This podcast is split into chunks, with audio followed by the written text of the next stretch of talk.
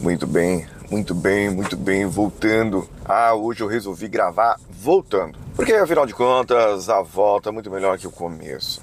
Bem, estou tentando sair aqui do estacionamento. Estou no estacionamento da Portuguesa. Por quê? Porque eu vim almoçar na churrascaria aqui. Hoje foi o último dia do treinamento, do treinamento que eu dei lá para a equipe da Sabesp, uma equipe de vários lugares da Sabesp aqui, umas 23 pessoas foram treinadas e agora eu estou voltando para casa, vou entregar o carro, baita no caminhão do meu lado agora, hein? Que, calma aí, vai para lá, meu filho. Vai, vai para lá, vai, entra, entra, entra. Não vou entrar na frente do caminhão, né? Não dá não. O cara tá pedindo passagem para esquerda, eu dou, dou, entra aí, passagem para esquerda. Ixi, isso aqui vai estar numa rua muito apertada aqui, pelo amor de Deus. Sai fora, mano. Bem, o que eu ia comentar aqui? Treinamento. Treinamento foi muito especial essa semana, é, principalmente porque a gente pegou terça, quarta e quinta. Amanhã, sexta-feira, eu vou trabalhar, mas um ritmo, ritmo de férias, ritmo de festa. E aqui é o Paulinho Siqueira, né? O Coachcast Brasil, falando diretamente do carro, dirigindo aqui na grande cidade de São Paulo. Ainda bem que eu não tô de moto, porque se eu tivesse de moto estaria bem perigoso. Sabe que tempos atrás eu passei em frente a um comércio que tem aqui na Marginal, que é um pet shopping, pet shop grande, enorme, que funciona 24 horas. E eu parei aqui ontem na volta para ver, comprar umas coisas pro meu periquito e tal, mas o bichinho, o local, bichinho não meu bichinho periquito, o, o local aqui, o pet shop tá derrubadaço, derrubadaço. Eu acho que a pandemia deve ter acabado com o pet shop, viu? Deve ter sido uma, uma coisa muito ruim aqui. E eu percebi lá na empresa uh, onde eu trabalho, a nossa matriz ela fica perto da São Judas, a matriz onde eu trabalho. Embora eu faça outros trabalhos, I have two jobs, igual o pai do Ju, igual o pai do Chris. Eu verificando aqui, metade dos restaurantes que tinham lá fecharam. Metade dos restaurantes que tinham lá fecharam.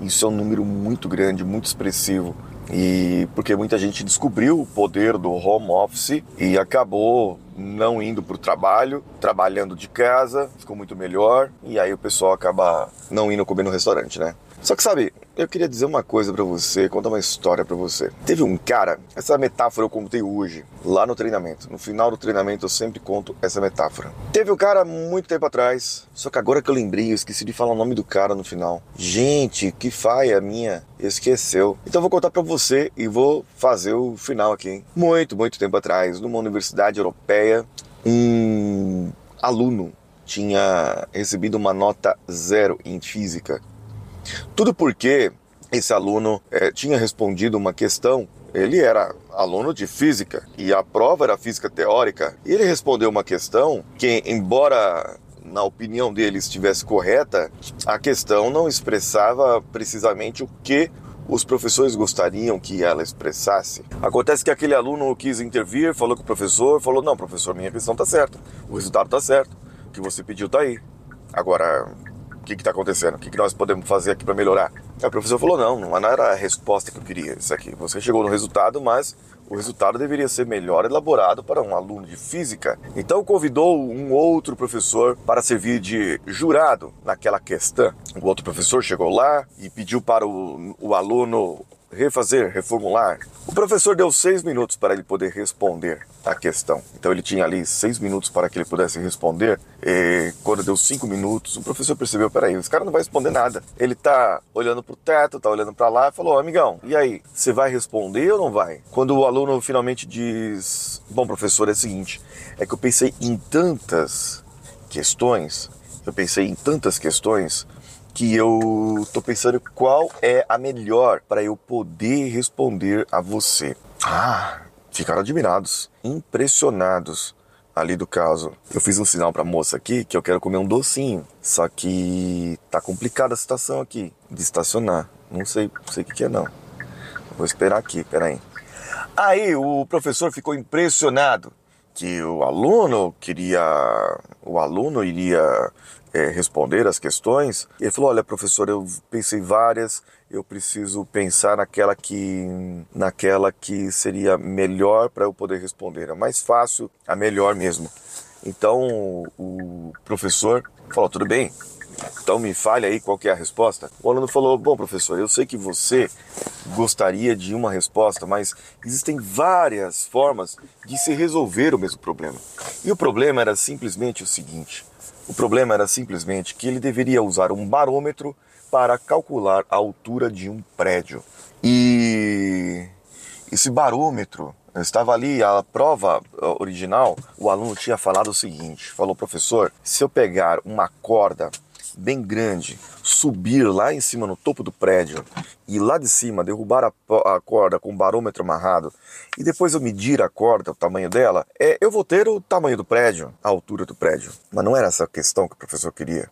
Então, na, ali na, na intervenção, ele falou: existem outras formas. Eu poderia pegar o barômetro, colocar no chão num dia ensolarado e pela projeção da lua, a projeção da lua, a projeção do sol no barômetro, é, eu poderia fazer uma regra de três para interpolar na projeção do sol, da, da, luz, da sombra no prédio. Eu poderia fazer dessa maneira. Ah, interessante, mas ainda não é uma resposta que queremos. O aluno ainda progrediu, falou: nós podemos pegar o barômetro e colocar ele como se fosse uma régua, fazendo pequenas marcações, subindo as escadas e indo até o topo do prédio, fazendo pequenas marcações do prédio e assim mediria o tamanho do barômetro e quantas vezes que o barômetro subiu e eu faria então o cálculo da altura do prédio. E tem uma mais avançada ainda. Eu poderia fazer um pêndulo usando o barômetro com, como peso na parte de baixo eu faria ali na parte de baixo uma, uma agitação com o pêndulo virando para lá e para cá, calculando a velocidade que esse pêndulo viraria,